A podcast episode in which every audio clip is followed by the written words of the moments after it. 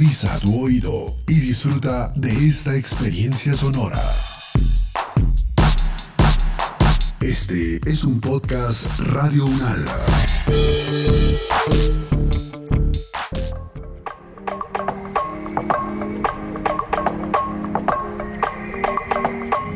En ese momento es que yo sentí como pertenencia, ¿no? Dije, ah, esto es, esto soy, aquí pertenezco y, es parte de, mí, ¿no? Y, no está mal, no, no había nada mal en mí, ¿no? Porque pues tratar siempre como de, de, cumplir con ciertos patrones o encajar con ciertos patrones que la sociedad impone a diferentes edades es bastante frustrante ¿no? y desalentador porque empiezas a sentir que no eres parte del el lugar en el que estás desarrollándote. Entonces recibir mi detección de autismo para mí fue como un alivio, fue sentir que, que pertenecía, fue sentir que mi identidad estaba completa. ¿no?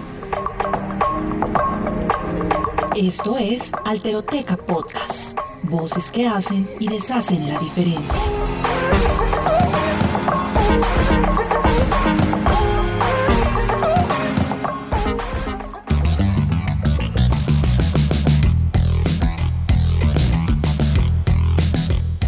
La universidad, un espacio donde se nos enseña la verdad y donde la ciencia pone a disposición de todas las personas el conocimiento. Eso suena muy romántico, pero mmm, ese cuento no me cuadra. Y como un profesional de las ciencias de la salud, se supone que me entrenaron para comprender la normalidad comunicativa de las personas, con el fin de detectar aquellos aspectos que se escapan a ese molde y allí intentar corregir lo no normal. Esto me ha conflictuado en múltiples ocasiones y me ha llevado a querer explorar más allá de lo que dicta la academia a través de una voz experta o un texto. Entonces me di una oportunidad, la de entender mi propia complejidad en la diversidad humana y conocer a otros no normales, esos que parecieran ser atípicos, pero que en realidad abundan. Por eso hoy conoceremos la historia de un invitado que me dejó cautivado por su contenido en redes sociales. Dejaré que él mismo se presente.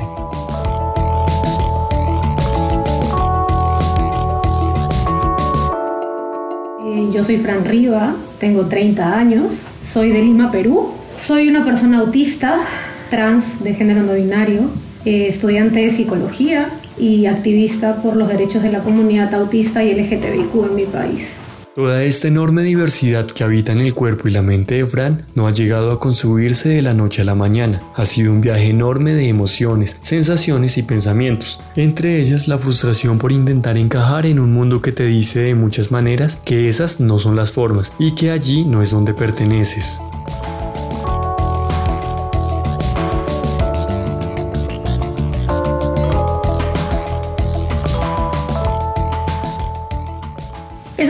La sentí mucho en mi infancia, porque en la infancia pues hay muchas cosas que todavía no te cuestionas, que no entiendes, pero que estás prácticamente obligado a hacer como el resto para poder encajar o para sentirte parte de, ¿no? Entonces, esto yo lo sentí mucho, por ejemplo, en todo lo que es mis relaciones sociales, ¿no? Eh, soy una persona que me funciona muchísimo las relaciones sociales mediante la tecnología, ¿no? Mediante computadoras, celulares, iPads, el Nintendo, etcétera, etcétera, porque a mí no me causan un desgaste mental ni emocional a diferencia de tener que generar relaciones sociales face to face en la vida real, ¿no? Y eso es algo que en mi infancia no podía expresar, porque definitivamente te decían que tenías que juntarte con tus amigos del colegio, te invitaban a una fiesta, tenías que ir, que tenías que ir a los paseos, a los viajes, etc. Y claro, sientes esta necesidad de, oye, no quiero, no me gusta, no me siento bien, pero es lo que tengo que hacer, ¿no? Porque todavía no había ese nivel de cuestionamiento de, oye, ¿por qué tengo que hacer lo que me están diciendo si a mí no me hace bien? Toda mi infancia y mi adolescencia yo la recuerdo entre psicólogos, ¿no? Entre terapeutas,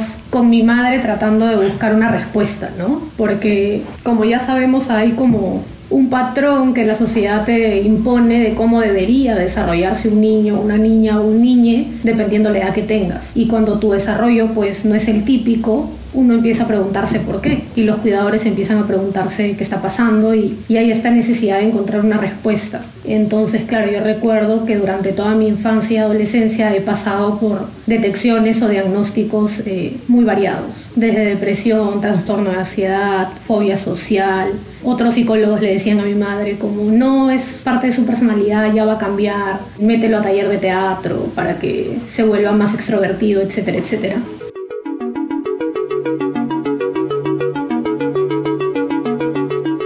Todos estos eh, diagnósticos, entre comillas, que recibía de, niño, de adolescente, eran súper patologizantes, ¿no? Eran bien médicos, bien con esta mirada de estás enfermo, estás mal, algo te está fallando y tenemos que ver cómo lo arreglamos. Hasta cierto punto era bien desalentador, ¿no? Para, para mi madre en ese entonces y para mí también como ser humano, porque creo que todas las condiciones que están basadas en el modelo médico pues terminan siendo bastante incapacitantes, ¿no? Eh, no por ti, sino por cómo te están viendo. Diagnósticos pues que no terminaban de darme respuestas a lo que estaba pasando, o sea, era como, bueno, tienes trastorno de ansiedad, pero eso no explicaba un montón de factores que yo necesitaba saber por qué estaban ocurriendo en mi vida, ¿no?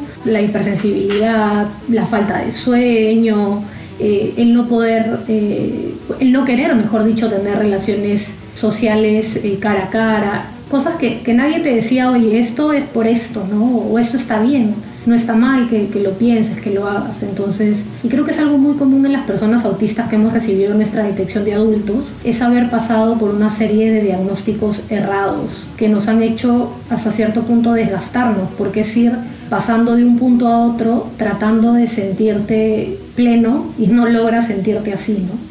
Pero a pesar de eso, en ese entonces mi madre, y ya yo cuando fui creciendo, pues empiezas a darte cuenta que no sientes esa pertenencia con las cosas que te iban diciendo los psicólogos y terapeutas. Y ya uno como adulte empieza pues a buscar respuestas, ¿no? De, de por qué no nos parecemos al común denominador, ¿no? O no actuamos o no percibimos la realidad como el común denominador lo hace.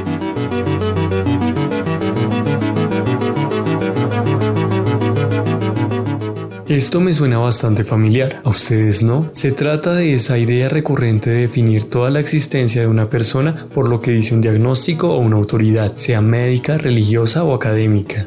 Y voy a atreverme a asegurar que la vida transcurre y trasciende más allá de un papel, de un número, de una etiqueta. Y para Fran, este fue el caso de la búsqueda incesante de una respuesta que le brindará comodidad, y ya en mi adultez es donde yo empiezo a buscar eh, por mis propios medios, en este caso una terapeuta que, que me ayude como a, a, ver qué estaba pasando, ¿no? Y claro, la segunda sesión aproximadamente me dice, oye, yo creo que estás dentro del espectro autista, sería interesante que te hagas una evaluación. Y es así como paso por una evaluación y a los 22 años me dan mi detección, ya de adulto, bien adulto, ¿no? Entonces, eh, en ese momento es que yo sentí como pertenencia, ¿no? Dije, ah, esto es, esto soy, aquí pertenezco y, y es parte de, mí, ¿no? Y, no está mal, no, no había nada mal en mí, ¿no? Porque pues tratar siempre como de, cumplir con ciertos patrones o encajar con ciertos patrones que la sociedad impone a diferentes edades es bastante frustrante ¿no? y desalentador porque empiezas a sentir que no eres parte de el lugar en el que estás desarrollándote. Entonces recibir mi detección de autismo para mí fue como un alivio, fue sentir que, que pertenecía, fue sentir que mi identidad estaba completa. ¿no? Ya entendí que yo no tengo que encajar en ningún lado, es mi forma de procesar el mundo, la realidad, y está bien y es igual de válida, ¿no? Y parte, siento yo, de no encajar es parte de resistir también, porque si todos tratáramos de encajar en lo que la sociedad nos dice basado en un modelo de la normalidad, y hasta cierto punto bien grande heteronormativo, si es heteronormativo, pues no habría resistencia ni lucha, ¿no? Entonces creo que el no encajar es parte de, de seguir resistiendo. Pero no se olviden del detalle de que en este bello empaque no solo viene la neurodivergencia, también viene la disidencia sexual y de género, esas que parecen que no pudieran ir juntas, porque parece que cada una de nosotros somos entendidas como personas con una única dimensión, o eres gay o indígena, pero no ambas cosas. Pero no nos equivoquemos, existen y tienen derecho a reconocerse, tal como lo hace usted o como lo hago yo.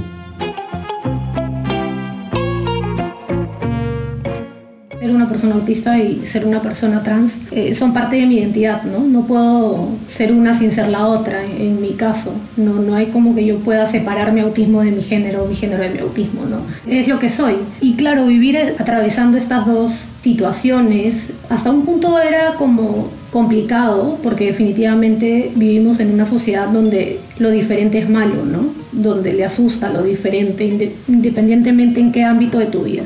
A mí desde niño me gustaban las niñas, en mi casa lo sabían y no había ningún problema. Eso no, era un tema realmente que le asombre a, mis cuidadores en ese entonces. Pero ya cuando empieza un cuestionamiento mucho más allá de mi orientación sexual y va más allá en mi identidad de género, es donde empiezan un poco más a las cosas a complicarse, ¿no? Porque definitivamente para un padre es mucho más tranquilo, entre comillas, que le digas, oye, soy una chica que me gustan las chicas o soy un chico que me gustan los chicos, a decirle, no me siento una chica. ¿Y qué es lo que conllevaba todo esto? La poca información, la discriminación, el odio, etcétera, etcétera. Entonces fue transitar una parte de mi vida en la cual estaba buscando demasiadas respuestas que no encontraba. Y por otra parte era este cuestionamiento propio que yo tenía de, oye, yo me siento así, a mí no me importa, no entiendo por qué a la sociedad le debería importar tanto cómo se siente otra persona que a veces ni siquiera conoce, ¿no? Y algo que hablábamos eh, mucho acá en, en EITA, que es el lugar donde trabajo, que es un equipo de investigación y trabajo en autismo,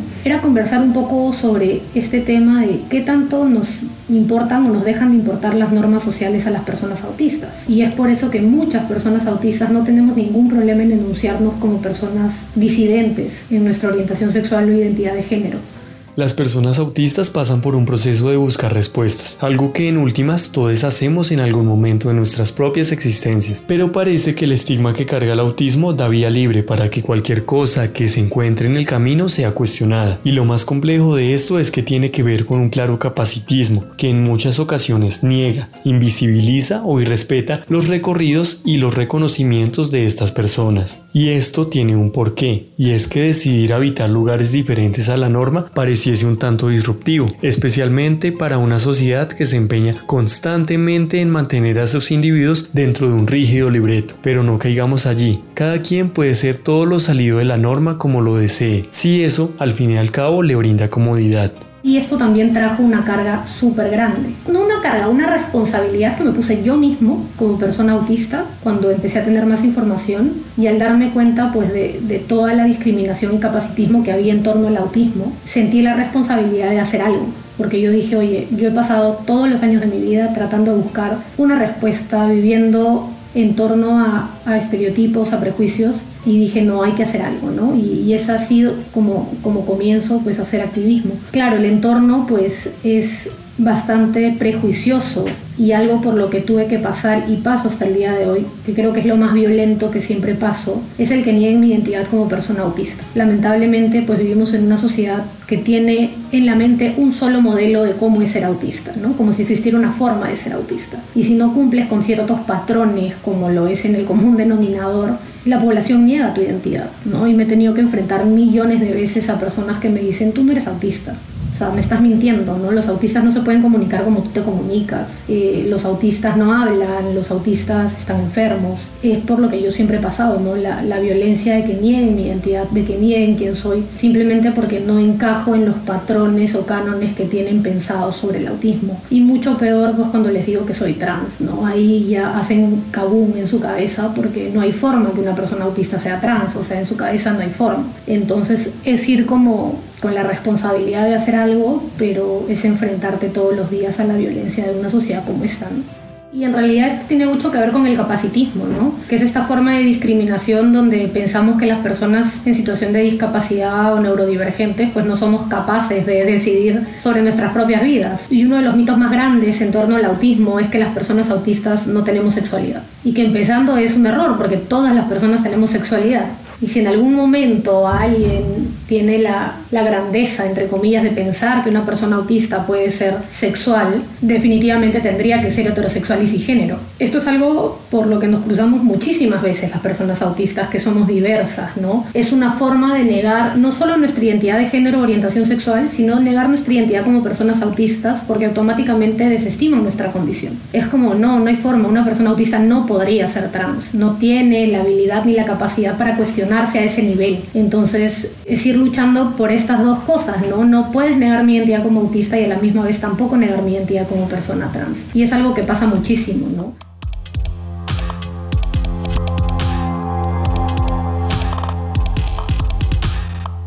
Bueno, y uno a este punto diría, wow, qué denso esto de las violencias. Sí, obvio, las personas autistas son oprimidas como otras tantas minorías, claro, pues hacen parte de la discapacidad. Pero momentito, Eso hay que analizarlo con mayor profundidad, porque lo que Fran ha descubierto en sus incesantes recorridos es que tiene una gran distancia con la lectura que le ofrece la discapacidad como un marco de entendimiento y esto le ha permitido militar desde la neurodivergencia, otra perspectiva de la diferencia, la cual es igual de válida que la discapacidad y no pretende competir con esta. Yo no me enuncio como una persona en situación de discapacidad porque no, no siento que pertenezca a ese colectivo. Esto no quiere decir que no respete, respeto muchísimo el colectivo de la discapacidad. Tengo muchos compañeros que, que activan y militan en estos movimientos, pero al menos donde trabajo y el activismo que hago está un poco más basado en el movimiento de la neurodiversidad que es un movimiento donde respetas las diferencias en procesamientos del neurodesarrollo y entiendes que todos los cerebros son distintos, pero son igual de válidos. Y también esto fue un tema de cuestionarme muchas cosas, ¿no? también de entender un poco que este modelo de la discapacidad es un modelo anglosajón que se plantea para la discapacidad física. Entonces, este modelo de la discapacidad física luego se trata de implementar, por decirlo así, en el ámbito de la salud mental, pero para nosotros en, cuestionamientos es bien difícil poder medir un mismo movimiento que no fue pensado para las condiciones eh, del neurodesarrollo. Entonces, eh, lo que plantea un poco el, el paradigma y el movimiento de la neurodiversidad es que vemos el autismo como una condición de vida, que no está ni peor ni mejor, simplemente es una forma distinta de ver el mundo. Eso más que todo por una parte teórica, pero por una parte más que todo de convicción y de activismo. Yo particularmente no me adjudico al movimiento de la discapacidad porque siento que al menos en Perú, y creo que en toda Latinoamérica la discapacidad está basada en las limitaciones que tiene un ser humano, ¿no? Cuando tú piensas en discapacidad no piensas en todo lo que puede hacer la persona con, discapacidad que estás pensando, sino tu mente va directamente a lo que no puede hacer, a lo que le falta, a lo que carece, a las limitaciones o a las dificultades. Y aparte de eso, el movimiento de la discapacidad como,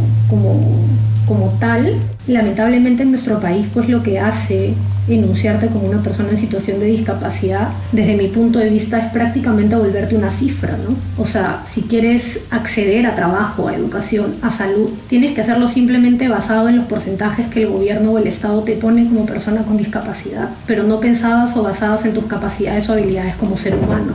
Entonces, realmente qué está aportando el enunciarte como una persona con discapacidad en un país como el nuestro, ¿no? Dejar de ser quien eres y volverte prácticamente una cifra. O sea, si yo tuviera un carnet de discapacidad para entrar a un trabajo, entraría siempre y cuando el 2 o 4% tenga un cupo para mí, sin importar realmente qué capacidades o habilidades tengo y nunca ocuparía un puesto tal vez digno a mis habilidades y capacidades para ese lugar si no ocuparía el puesto pues que normalmente le dan simplemente por ser socialmente responsables entre comillas.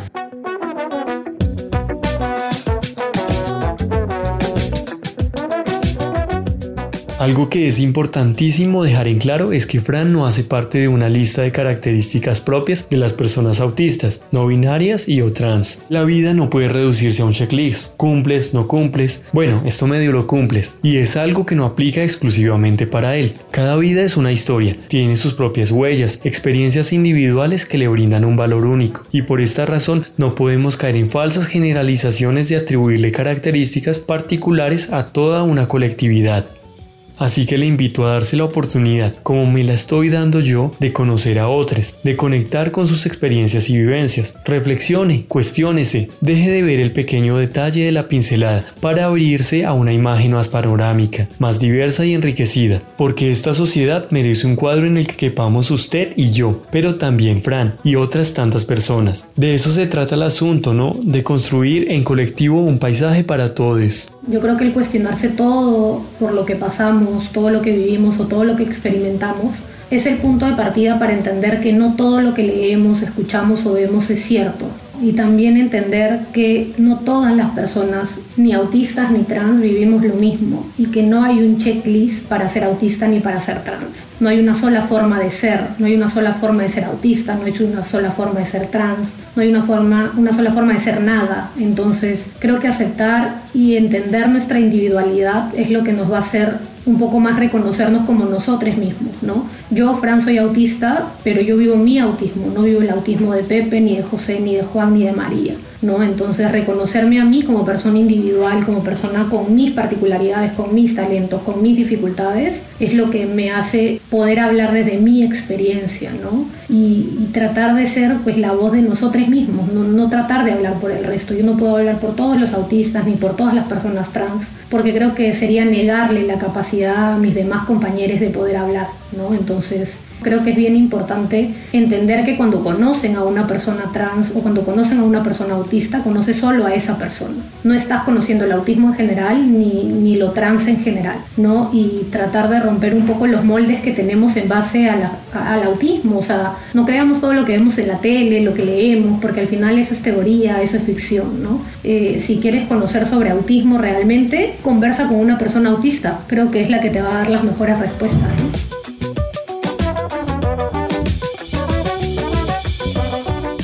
Creo que es importante como aliades generar una convivencia respetuosa, ¿no? Es entender que todos en el espacio en el que coexistimos somos diferentes y que las diferencias están bien, o sea, las diferencias se enriquecen, las diferencias están ahí no van a dejar de estar. Entonces, ¿qué queremos hacer con, con los privilegios que tenemos como aliados, ¿no? Vivir en una sociedad en la que te pone a ciertas personas o ciertos grupos con todos sus derechos plenos, con todas sus capacidades de decidir sobre sus vidas, eso es un gran privilegio, ¿no? ¿Y qué quieren hacer con ese privilegio? O sea, quedarte en el lugar que estás es súper cómodo, pero ¿por qué no nos incomodamos un poquito y empezamos a pensar que nuestros privilegios deberían servir para hacer más segura la sociedad para personas que no están en plenitud de derechos, que no están en una posición de privilegio? el ser una persona neurotípica, el ser una persona cisgénero es un privilegio en esta sociedad. Entonces, ¿qué quieren hacer con eso, no? O sea, ¿desde dónde quieren partir? ¿Desde dónde se quieren cuestionar? Y una frase que, que me dijo Ernesto, que es mi amigo y jefe, fue que desde el día que empezó a conocer la diversidad se volvió mejor persona. Y eso es algo que debemos aprender, ¿no? Mientras más diversidad conozcamos, nos volvemos mejores seres humanos, porque empezamos a entender que todos son dignos de respeto, ¿no? Y empezar a cuestionarnos desde ahí creo que es, que es importante, ¿no? Yo estoy aquí, tengo mis derechos, tengo privilegios y qué voy a hacer con ellos. O sea, voy a seguir cómodo, cómoda, cómodo en mi espacio o realmente los voy a utilizar para que alguien más pueda llegar en algún momento a estar en esta posición.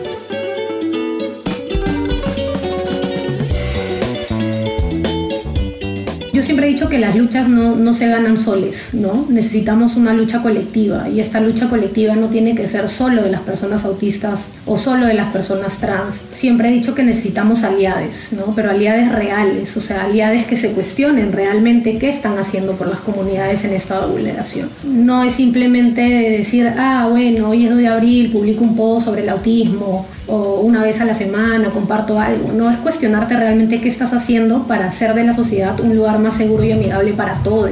Entonces creo que ese es un gran paso porque nosotros, las personas autistas o trans, alzamos la voz, podemos resistir, podemos hacer comunidad y luchar en comunidad, pero no vamos a lograr un real avance si los aliados no se cuestionan también qué están haciendo ellos para hacer más amigable y segura esta sociedad, que no nos pertenece porque no está hecha para nosotros.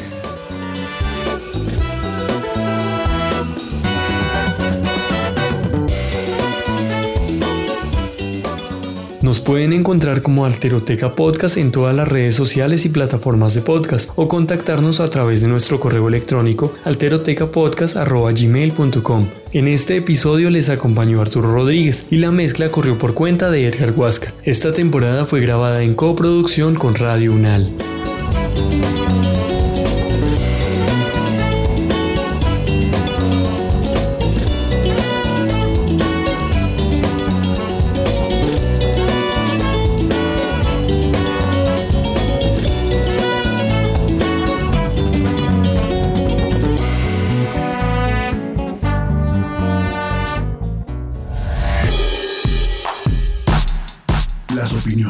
Aquí expresadas son de entera responsabilidad de sus autores y solo comprometen a los realizadores de este podcast. No representan necesariamente el pensamiento de Radio Unala ni la posición oficial de la universidad. Este y otros podcasts en nuestro sitio web podcast.unradio.unal.edu.co. Universidad Nacional de Colombia, proyecto cultural, científico y colectivo de nación.